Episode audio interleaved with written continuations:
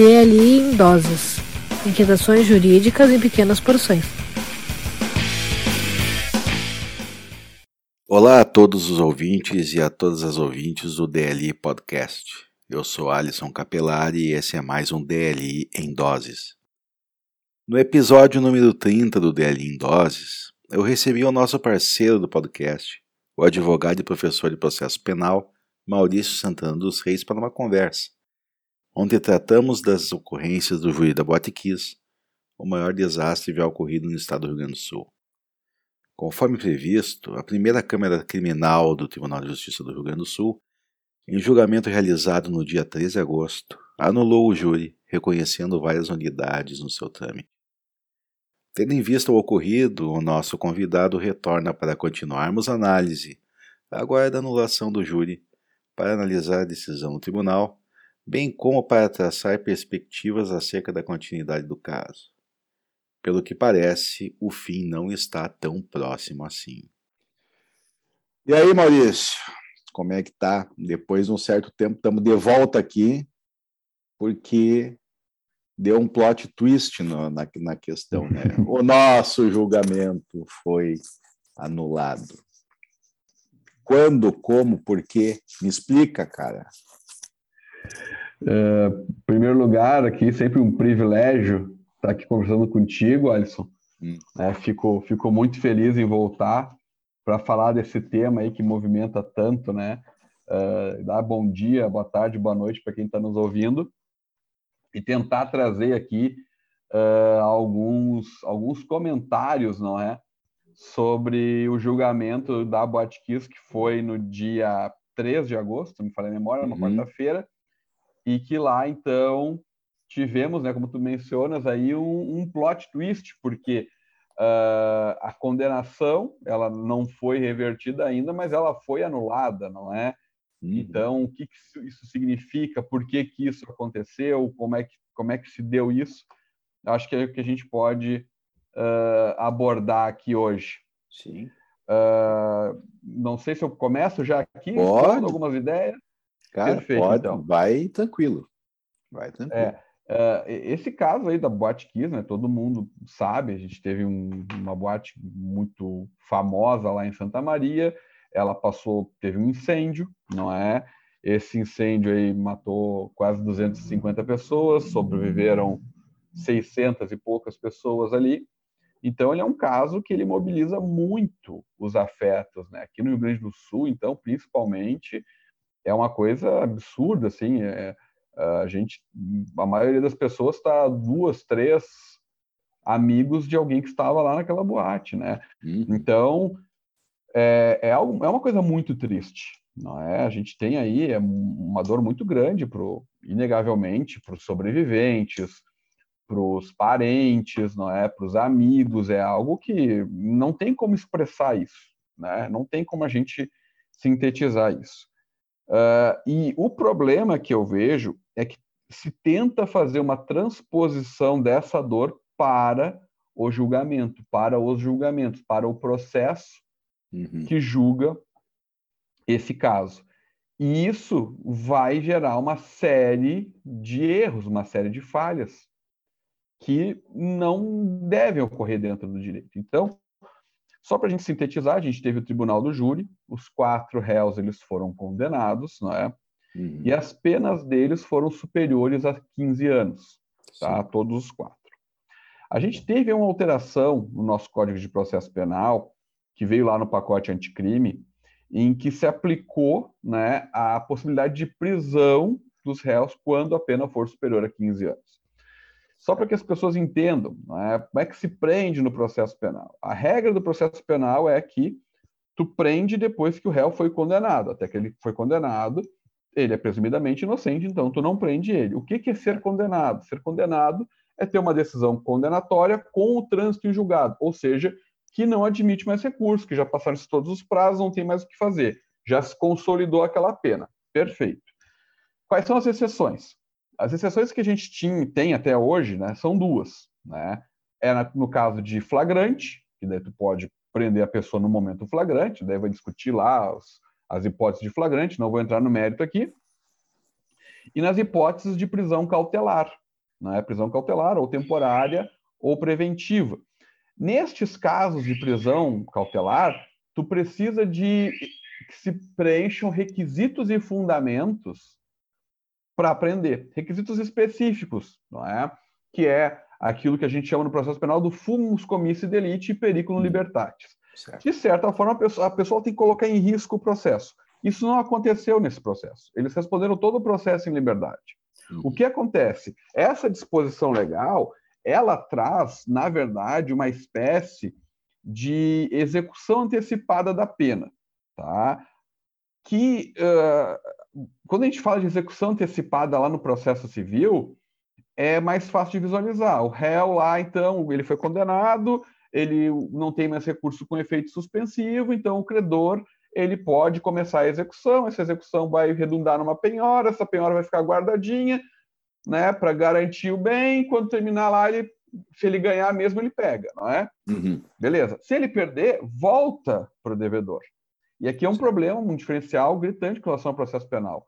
Porque se o réu for absolvido, não tem como devolver a liberdade para ele. Ah, não, é? O tempo que ele perdeu. É, não tem, né? o tempo, não dá para chegar lá no fim da vida, não, não, tenho oito meses que eu fiquei preso lá, em... não tem como. Sim. Não é?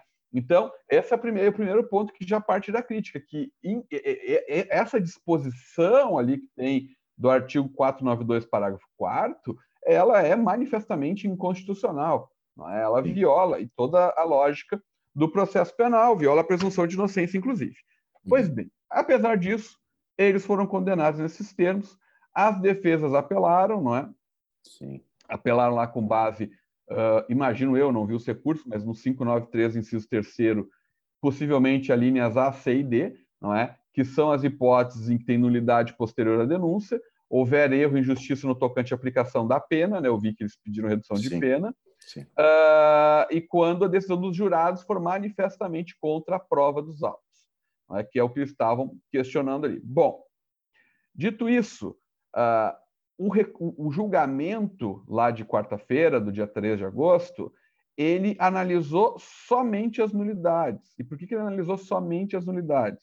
A gente teve ali uma divergência, né, por dois votos a um, ou seja, por maioria, a primeira Câmara Criminal reconheceu lá algumas nulidades no caso. É? As defesas tinham levantado, Alisson, o, o, o desembargador Jaime Weingartner falou, 31 nulidades. Claro, né, a defesa vai pedir tudo que ela achar que é nulo. Claro. Mas, como vemos, 31 nulidades, né? Ou eles são muito criativos, né? Ou realmente tem muita coisa esquisita aí, uhum. né? Uh, e daí a gente começa a questionar, mas o que, que, são essas nulidades, né? Antes de entrar nelas, a gente tem que tentar entender como é que se desdobra a lógica do processo penal. Uhum. O processo penal, uh, ele é um, um, instrumento que nós temos para aplicação do direito penal, para aplicação de uma pena. De novo, é diferente do direito civil e do processo civil. Lá no direito civil, o sujeito comprou, sei lá eu, comprou uma geladeira pela internet. É? Chegou lá, a geladeira não funciona, ele liga lá para o lugar que, que ele comprou a geladeira, eu quero devolver, tem o direito a devolver, pronto. Se a loja quiser resolver, pega e resolve. Não precisa de um processo judicial claro. para isso. A gente claro. pode resolver o direito civil sem processo. Se não tiver, daí nós temos lá um conflito de interesse qualificado por uma pretensão resistida, não é? Conflito de lead lá, carne luciana, e daí e daí o cara vai lá e vai entrar com o processo, né? Mas ele não precisa entrar com o processo, ele pode resolver amigavelmente. Claro. No direito penal, a gente não tem a possibilidade do sujeito se sujeitar a uma pena ficou redundante isso, né? da pessoa se sujeitar a uma pena sem uh, o processo. O processo é o meio necessário para a aplicação de uma pena. Tá? Então, essa é a primeira diferença. Sim. E o segundo ponto é, por que, que eu preciso de um processo? Eu posso pensar no processo simplesmente como um mecanismo formal, para dizer, ó, oh, respondeu aqui o processo, agora aprende ele, não é? Num viés mais autoritário, ou a gente pensa ele por um viés democrático, que ele é aquilo que vai dar as balizas para o exercício do poder do Estado. Então, o processo ele limita o poder na medida em que ele garante, não é, uma série de direitos fundamentais para o réu. Uhum. E é nessa essa é a lógica do processo numa concepção democrática. por conta disso, autores como Ricardo Gleickner, Aurélio Lopes Júnior, Jacinto Nelson Miranda de Coutinho vão dizer que a forma no processo penal é garantia. Isso é um mantra que tem no processo penal. É? Se eu tenho uma forma, eu tenho que respeitar aquela forma, porque ela está colocando empecilho para o Estado. Ela está evitando que o Estado extrapole. Né? Então, essa é ideia de que forma é garantia. É a contraposição de um processo penal democrático com relação ao autoritário. O que, que acontece no caso brasileiro? Tá? O nosso Código de Processo Penal é de 1941. 1941, nós temos lá o Estado Novo, um Estado autoritário. Nosso código ele foi importado do Código de Processo Penal Rocco, não é? Que é o código da Itália fascista. Lá num determinado momento, na exposição de motivos do Código de Processo Penal, o Francisco de Campos vai falar das nulidades e ele diz o seguinte: não, nosso código ele uh, não está preocupado com o formalismo extremo, então, se o ato cumpriu o seu objetivo, não vai ter nulidade. O que, que ele está querendo dizer com isso? Não é que não importa como for fazer, mas se deu certo ali e, e o sujeito vai ser preso, não tem problema. Basicamente é isso. E daí nós vamos ter isso transposto ainda hoje, porque essa parte, o nosso código de processo penal é uma colcha de retalhos, né? Ele é, tem 500 leis que foram alteradas e tudo mais. Nessa parte das unidades é, é a mesma praticamente. Ela é basicamente a mesma de 1941. E lá está dizendo que quem alega nulidade tem que provar que prejuízo que aquilo causou, não é? Tem que demonstrar uh, que aquela que, que não foi instrumentalizado, ou seja, o princípio da instrumentalidade das formas, as formas são só instrumentais, ou seja, se o ato atingiu o seu objetivo, não importa. Então, uh, a gente tem no nosso Código de Processo Penal ele é muito autoritário, ele tem uma origem fascista e ele se contrapõe à Constituição de 88, que é extremamente democrática, que vai trazer lá, por exemplo, a ideia de cumprimento do devido processo legal, contraditória pela defesa, presunção de inocência, direito ao silêncio. São vários direitos que o réu tem e que o processo tem que instrumentalizar para que eles sejam garantidos. Não é? Uhum. Certo. Então, Uh, a partir do momento em que eu tenho uma forma que fala sobre isso, se eu não respeito aquela forma, eu estou desrespeitando um direito fundamental do réu. E esse desrespeito ao direito fundamental do réu é a ideia de nulidade que nós temos, não é? A ideia de nulidade, ela vai ser então uma ilicitude que foi praticada pelo Estado juiz no processo. E por conta dessa ilicitude, o processo ele não pode seguir não é? O, o Fat Salari, quando ele explica a ideia de, de processo, ele vai dizer lá que processo é um procedimento qualificado pelo contraditório, tá? E o que é procedimento? Procedimento é uma sequência de atos concatenados que se dirigem a um provimento. No caso do processo judicial, uma sentença, não é? Então, o que, que são esses atos concatenados? São diversos atos interdependentes entre si, né? Uh, imagine uma sequência, uma, uma, uma, uma, corrente, né, diversos elos, uhum. sendo que para eu ter o segundo elo, eu preciso do primeiro, para eu ter o terceiro, eu preciso do segundo e assim por diante. Claro. Tá? Se eu tenho um problema nesses elos, o que eu tenho dali para frente também vai ser problemático. Né? Então, a ideia de nulidade ela vai nesse sentido. Se eu tenho um ato problemático, eu tenho que retirar ele do processo e sanar ele de alguma forma. Não é? Se eu conseguir sanar ele de maneira mais simples, perfeito, sana de maneira mais simples. Agora, se não, se não for possível isso, significa que eu tenho que ignorar tudo que aconteceu e fazer tudo de novo, uhum. não é? Claro.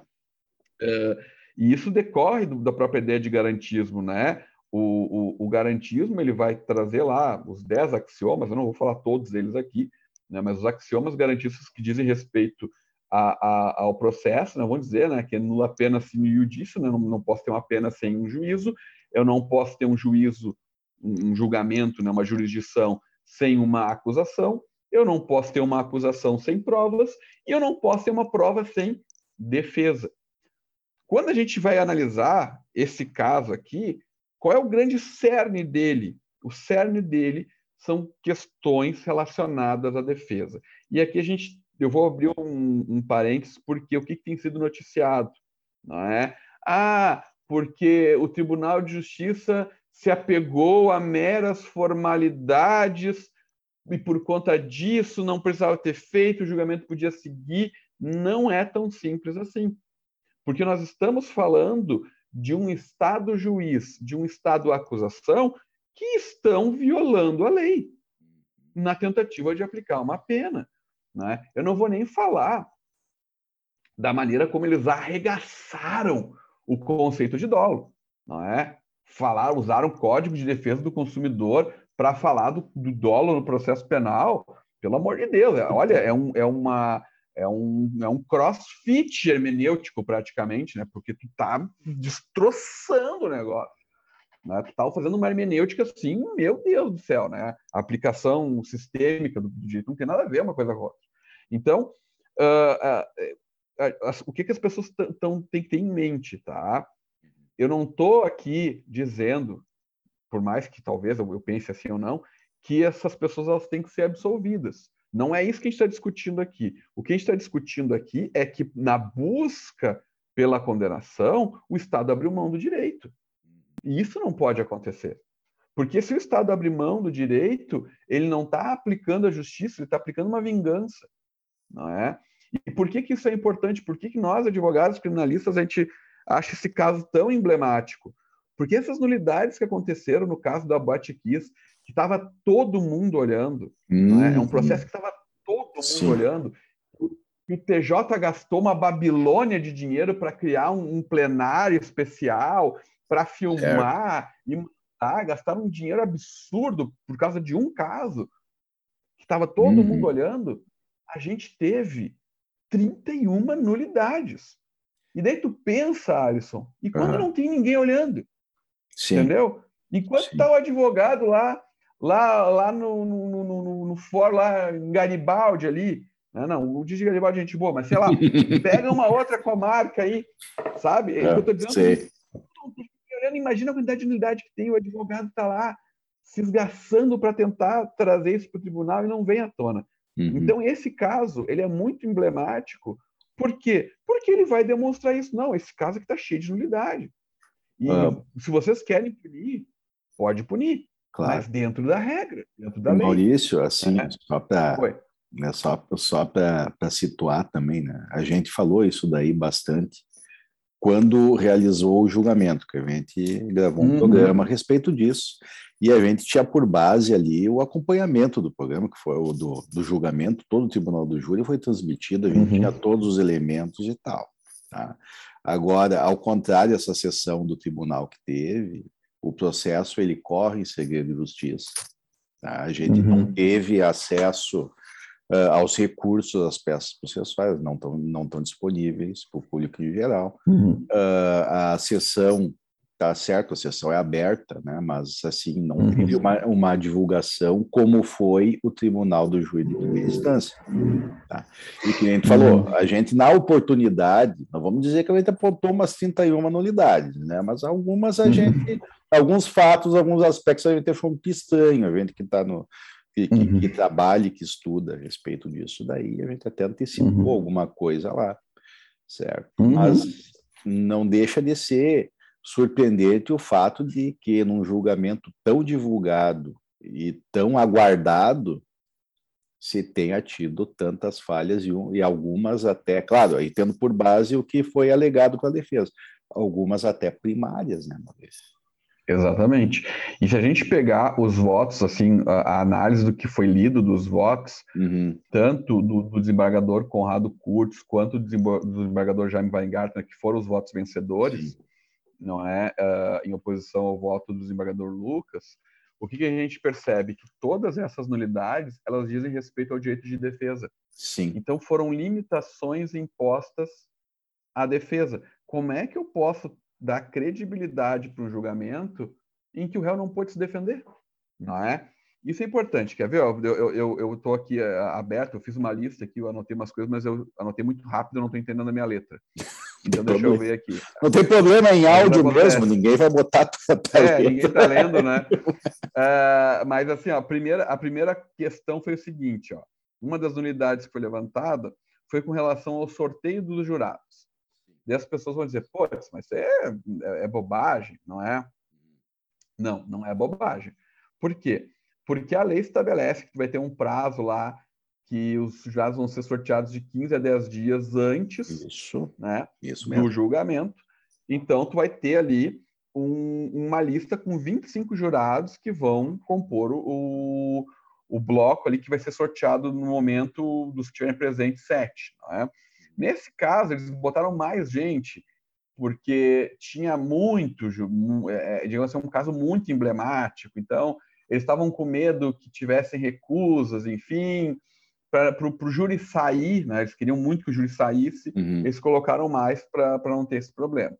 Tá. O que, que acontece? Acontece que, em primeiro lugar, a, a gente teve sorteios que foram muito próximos do- da data do julgamento Sim. não é? E o que, que significa isso? Mas, Maurício, qual o problema disso? Acontece o seguinte, quando gente- os jurados vão ser sorteados lá no dia do tribunal do júri, os advogados eles podem recusar, ou o promotor podem recusar três jurados cada um, sem motivo nenhum. Não, não, não quero.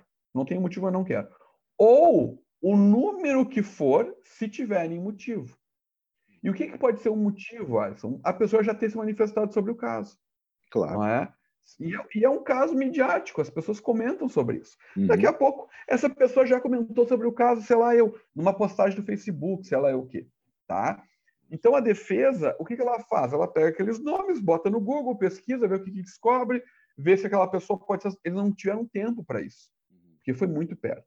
E, do outro lado, o Ministério Público tem acesso a uma ferramenta de segurança pública, não é? e o Ministério Público, nesse caso, ele não é agente de segurança pública, ele é um agente jurisdicional, são situações diferentes, ah, que se chama consultas integradas.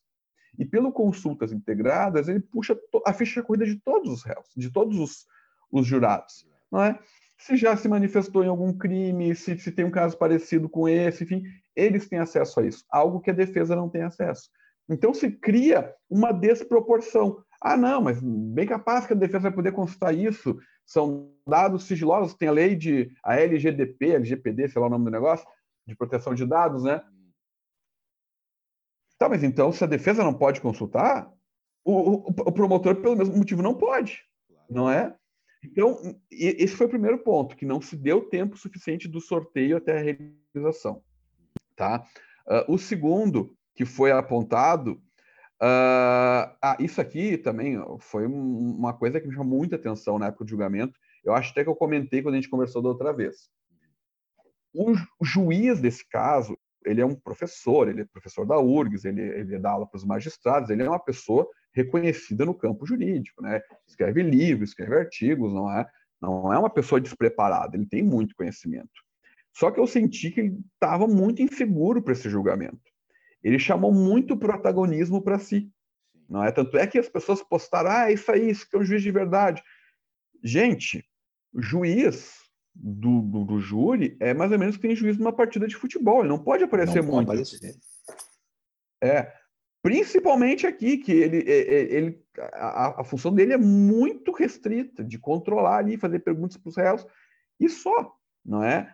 Só que o juiz ele se manifestava o tempo inteiro, ele estava de picuinha com a defesa, até debochou lá que os advogados queriam parar para comer, ele não queria que parasse, mandou eles trazer marmita de casa, né? teve, teve até isso, tá? Uhum, Mas então me chamou muita atenção a, a postura do juiz ali. uhum. Parece que ele não queria que nada desse errado. E deu, porque ele marcou um dado momento, ele chamou os jurados para uma sala reservada, onde só estavam presentes ele e os jurados. Nem o Ministério Público, acusação, né? nem os, os assistentes de acusação, nem a defesa estavam presentes. Então não se sabe o que, que o juiz falou para os jurados Uhum. não é? E se não se sabe, não sei se ele falou uma coisa certa ou errada, mas eu não posso nem impugnar. Então, ele agiu violando uma um outro colorário, colorário não, colorário, corolário, corolário saiu Uhum. da defesa, da ampla defesa, que é o contraditório. Não é? Eu ter conhecimento para eu poder impugnar. E isso afeta diretamente a defesa. Isso não é uma coisa pequena. E se ele estava instruindo os jurados a votar? E se ele estava dizendo, ó, esquece que o advogado falou que é mentira, Não, isso não existe. Como é que eu vou saber? Não tem como eu saber o que, que ele falou. Não foi filmado. Não é? Eu não tenho registro disso. Então a gente não pode admitir esse tipo de coisa. Viola o contraditório, então, por conta disso, eu não tenho como me defender. A terceira nulidade que foi, que foi, uh, que foi aceita é uma outra questão muito interessante, que é a ideia de correlação. Né? Isso é com réu específico. Esse réu ele foi pronunciado, a decisão de pronúncia, a decisão que mandou ele para a júri, ou seja, a decisão contra a qual ele estava se defendendo no tribunal do júri, dizia que ele agiu com condutas comissivas. O que, que são condutas comissivas? São ações, coisas que ele fez, tá? Na hora, uh, uh, na réplica, uh, o que, que o Ministério Público alegou? A teoria da cegueira deliberada, que é o que? Uma omissão. Omissão. É, Só, né? é, no máximo, comissivo por omissão. Uhum. Então, qual é a ideia aqui? A pronúncia estava dizendo que ele fez alguma coisa e o, a, o Ministério Público estava dizendo que ele deixou de fazer. Tem uma diferença imensa da defesa aí, não é? O Ministério Público diz, ah, ele aplicou a teoria da cegueira deliberada. Ele preferiu não ver porque para ele era melhor, ele ia lucrar com isso. Olha como isso muda a uhum. perspectiva uhum. do jurado. E ele não se defendeu disso. Sim. Porque não, ele não teve oportunidade para se defender disso. Uhum. Não é? Então foi reconhecida a nulidade com relação a esse ponto aqui. Outra questão com relação aos quesitos também, que estavam mal formulados, não é? Uh, que mais? Ah, e, e, acho que esse aqui talvez foi o que mais chamou a atenção de todos, que foi uh, a situação da tal da maquete virtual. Por quê? O Ministério Público conseguiu aí uma empresa que voluntariamente criou uma maquete virtual do ambiente da Boate Kiss. Tá? Uhum. Essa maquete virtual rodava num software que nenhum advogado conseguiu abrir. Não tinha máquinas é. com hardware suficiente, não tinha os, os, os, softwares corretos, não conseguiam rodar. Um dos advogados conseguiu rodar, não é? Mas os outros não. Então, nós temos três advogados que não tiveram acesso a essa prova. E nós temos uma regra no Código de Processo Penal para o júri, que é a regra do artigo 479 do CPP, que diz o seguinte: olha, eu não posso fazer menção de documentos que não tenham sido juntados com três dias de antecedência. Uhum. É uma exceção da regra do processo penal, porque no processo penal tu pode juntar o documento a qualquer tempo. Sim. No tribunal do júri, três dias. Aí tu pensa, por que três dias? Para dar tempo da outra parte ver e impugnar. Não é? O que, que aconteceu aqui? uh, eles juntaram no prazo dos três dias, só que ninguém conseguia ver. Então, é, foi uma violação ao próprio 479, porque eu criei uma prova que ela era muito difícil de ser visualizada. Teve há pouco tempo uma situação bem peculiar no júri do caso Rafael, ali no norte do estado, sim, em que sim, o, sim. os advogados abandonaram o plenário. Foi, mesma, foi, uma coisa muito parecida, fizeram toda uma estrutura para filmar, queriam cobrar lá o, a produtora dos advogados que saíram, enfim, né? Uhum. Mas o, o, que, por que os advogados saíram? Porque eles não tiveram acesso a um áudio, né? Que, ou melhor, não tiver, é, eles tinham feito pedido de perícia, a perícia não tinha sido feita.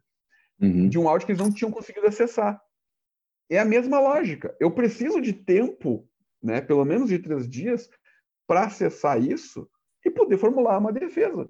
Porque senão claro. a pessoa chega lá sem defesa, não é? E esse é o problema. Isso é que as pessoas não, não estão entendendo. Em todos os momentos, o que, que nós tivemos aqui? Ministério Público e Judiciário afastando a possibilidade dos réus se defenderem. Uhum. Eles já estavam tratando os réus como condenados. Sim. Sem o processo. Não é? E esse, foi por isso que esse julgamento foi anulado. Não uhum. foi por pouca coisa. E devo dizer, ah, eu, eu, conheço um promotor muito famoso aí, que escreve livro, tudo, que ele gosta de dizer um negócio assim: no processo penal, tudo é nulo até que se prove o contrário. Tá? Uhum. Ele fala isso assim em tom jocoso. Né? Uh, só que isso não é verdade, gente. No processo penal, nenhuma nulidade é nula até que tu prove o prejuízo dela, o que nós Sim. chamamos de prova demoníaca, né? Como é que eu vou Claro. provar o prejuízo de uma nulidade? Não, não, eu não consigo, não, eu não tenho um estándar para mostrar que teve prejuízo ou não.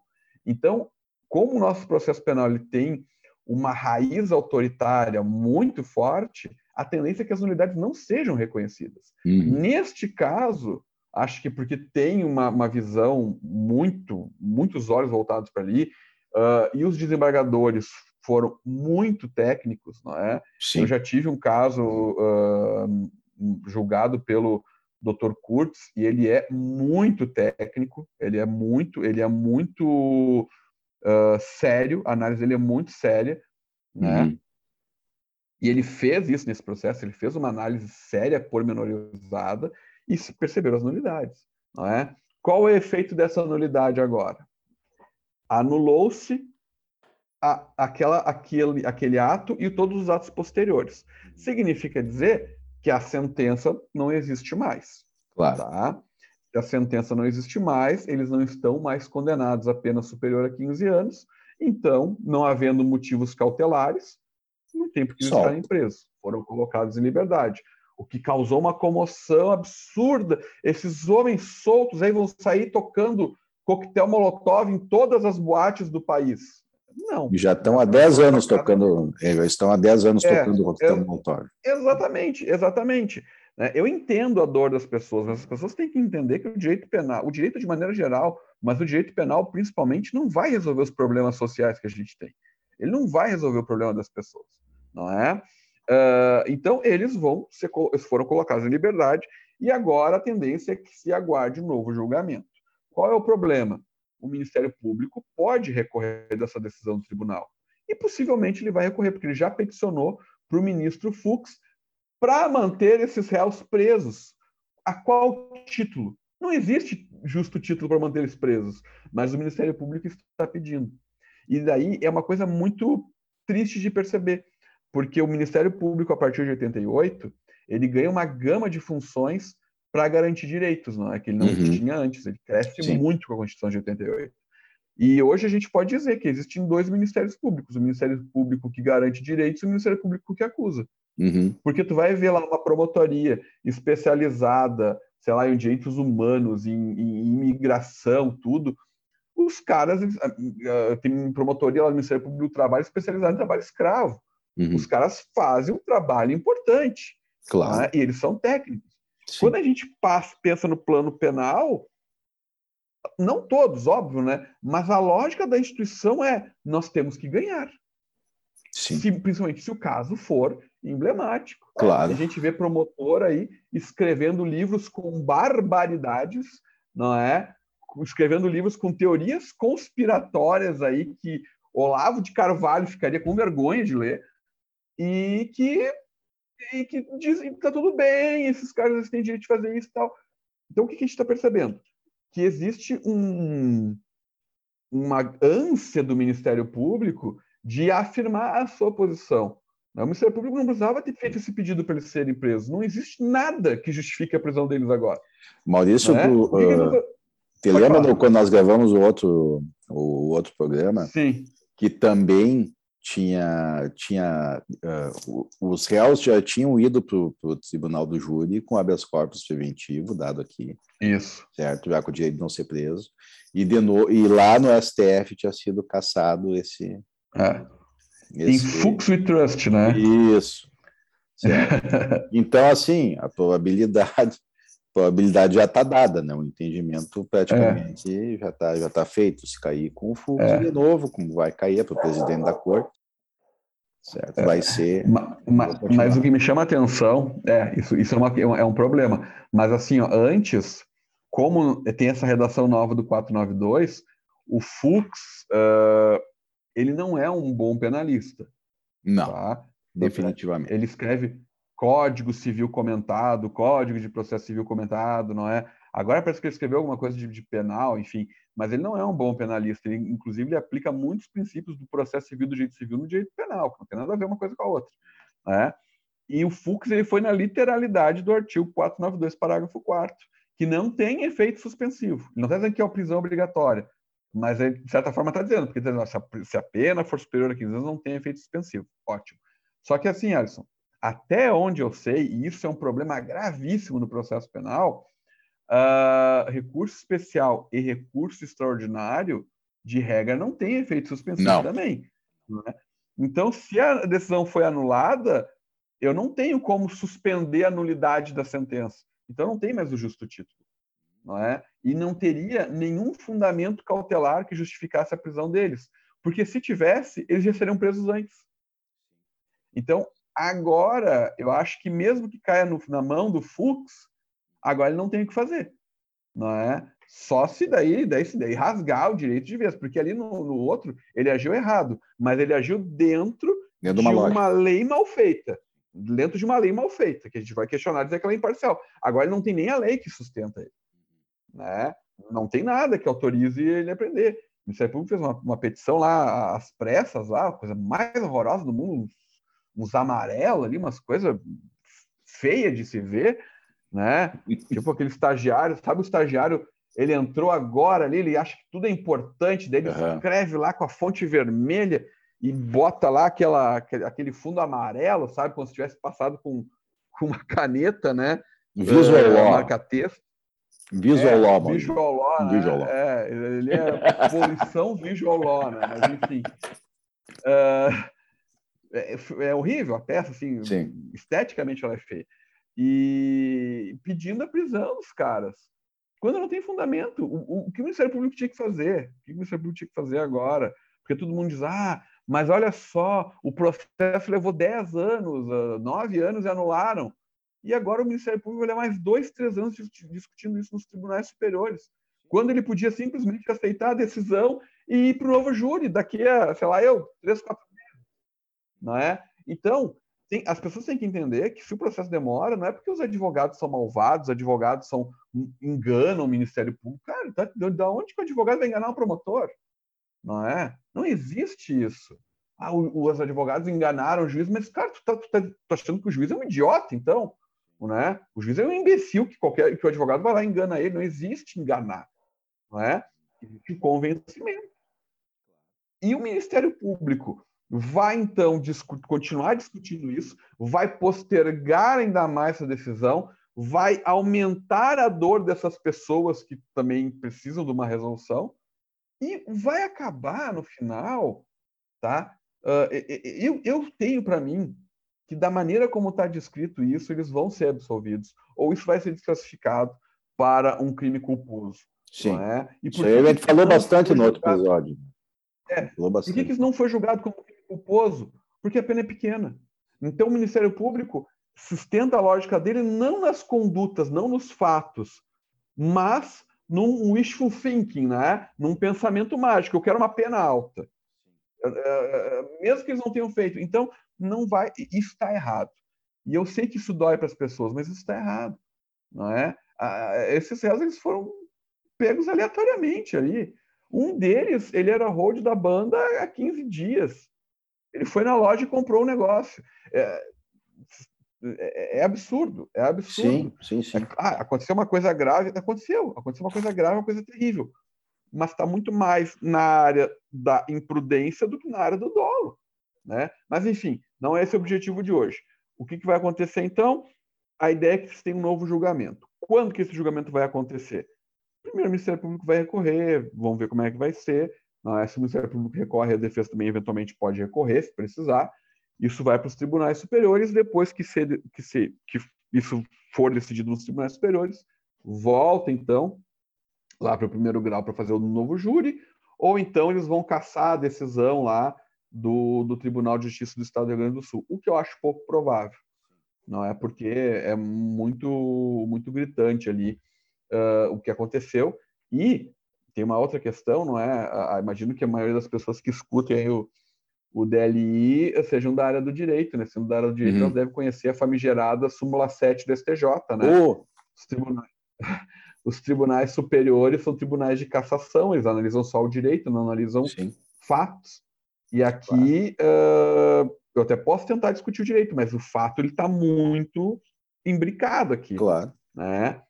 Então, eu não sei, pode ser que caia pela súmula 7 lá. Uhum. Daí vai, vai estradalhar, vai agravar, vai fazer tudo o que ele puder. Mas eu acho que talvez seja a tendência aqui é que essa decisão do Tribunal de Justiça ela se Sim. estabeleça. Uhum. A defesa ainda tem a possibilidade de entrar com habeas corpus, se precisar. O Ministério Público não tem essa possibilidade. Sim. Maurício, uma pergunta uh, assim de ordem prática, que agora me ocorreu que provavelmente quem não tenha tanta familiaridade assim com o direito penal vai, vai fazer. Uhum. Uma parte dos, uh, das nulidades que tu apontou aí que teve foi até pela conduta do próprio juiz. Uhum. Vai voltar para a mesma vara do júri, para o mesmo juiz presidente? Em tese, sim. Em tese, sim. Tá. O que, que eu acredito? Que talvez isso demore tanto que já não seja mais ele o juiz. Sim. Né? Sim. Mas voltaria para a mesma organização. Sim, Mas em tese, sim. Em tese, sim. E isso é um erro, né? Porque no, no, o correto seria substituir o juiz, não é? Mas como se fixou aquela competência, volta para ele. Ele não está sendo uh, julgado parcial, como uhum. uns e outros foram aí, não é? Sim. Ele não está sendo julgado suspeito, Sim. como uns e outros foram julgados aí. Uhum. Então não tem a suspeição do juiz. Sim. Né? A gente pode até. Isso aí claramente teria aí uma questão de, de imparcialidade objetiva, porque ele já conduziu de uma maneira antes, não é?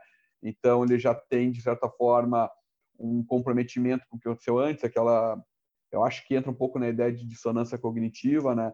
O próprio juiz ele já acredita em alguma coisa, então não tem nada que eu vá que eu vá fazer para mudar isso. Então eu não poderia dizer, como ele já se comprometeu com a causa, eu não poderia dizer que ele é imparcial, né? Mas não foi reconhecida a, a, a suspeição dele, ele consegue no caso. Então o correto, formos pensar assim tecnicamente, é que não fosse ele, tá? Porém, a lei autoriza que seja ele, mas também por questões de organização judiciária é possível que ele já tenha sido promovido, ou então já esteja. Às vezes os juízes eles são convocados para o Tribunal de Justiça, para o STJ, para o STF. Então talvez uh, já nem esteja. E ele, de novo, é um juiz qualificado, não é? Ele é, ele, é, ele tem qualificação. Então poderia tranquilamente ser promovido ou ir para outros outros campos também, né? Não, o professor, o professor é bom, tem, tem qualificar. É. Tem suas qualificações, é. né? Não, sim, mas... sim, isso, isso não se discute. Não se discute. Não, é. é. isso aí, Maurício. Maurício, eu acho que já, já conversamos bastante, já está bem explicado. E isso, e isso, e a nossa conversa tem uma consequência, né? Vai ter uma parte 3, hum. inevitavelmente. a gente tem um contrato vitalício aqui agora. Toda vez, toda vez que tiver coisa daqui, daí eu volto aí para trocar uma ideia. Qualquer, é, mais um, é, é mais um motivo para eles não fazer mais tanta nulidade no próximo julgamento. E se a vez vai continuar fazendo um programa aqui até, é, né? acabar. É, é, acho que, acho que o, o, o Alisson mandou uma carta lá pro pro juiz pedindo para fazer umas bobagens lá no processo desanulado. e daí a gente tem assunto aqui. É, é, é, mas tá é. bom. Cara, tá Maurício, certo? Isso aí, Maurício. Cara, muito obrigado de novo. Certo? É sempre um prazer é conversar contigo. Até, assim, a, a repetição do, da Batkiss é bom para a gente se encontrar também. Né? Voltar a bater um papo. É, já, que a gente, já que a gente está separado um pouco fisicamente, né? Mas, cara, muito obrigado e, como eu falei, até a parte 3, no mínimo, né? Até a parte 3, né? Parte... É uma trilogia. Agora essas franquias aí tem oito, nove filmes, né? Então é mais ou menos isso aí, né? Mas eu agradeço aí o convite, estou sempre, sempre à disposição, sempre que possível. Só me chamar que eu, que eu apareço por aí. Tá bom, então. Certo. Obrigado, cara. Lembrando que o DLI Podcast é um projeto totalmente independente, criado e mantido por mim e meus colegas Sandro Moraes e Leiliane Vidalete. Se você gosta do nosso projeto, aproveite para ingressar no nosso programa de apadrinhamento, nosso financiamento coletivo, para garantir a qualidade do nosso podcast. Acesse www.padrim.com.br barra DLI Podcast e colabore com a gente. Siga-nos nas redes sociais, arroba DLI Podcast, no Twitter e Instagram. No YouTube, youtube.com.br Podcast.